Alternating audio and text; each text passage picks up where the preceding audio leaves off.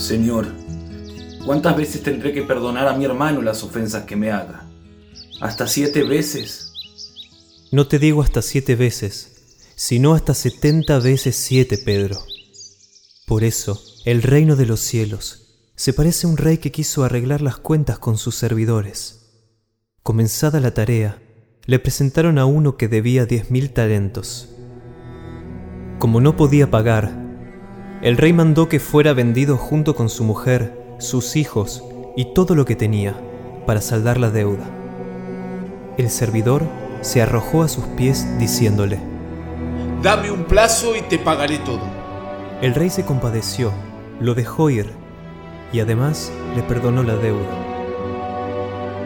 Al salir, este servidor encontró a uno de sus compañeros que le debían cien denarios y tomándolo del cuello hasta ahogarlo, le dijo, Págame lo que me debes. El otro se arrojó a sus pies y le suplicó, Dame un plazo y te pagaré la deuda. pero él no quiso, sino que lo hizo poner en la cárcel hasta que pagara lo que debía. Los demás servidores, al ver lo que había sucedido, se apenaron mucho y fueron a contarlo a su señor. Este le mandó llamar y le dijo, Miserable, me suplicaste y te perdoné la deuda. ¿No debías también tú tener compasión de tu compañero como yo me compadecía de ti?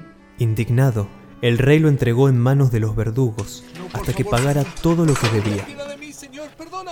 Lo mismo hará mi Padre Celestial con ustedes, si no perdonan de corazón a sus hermanos.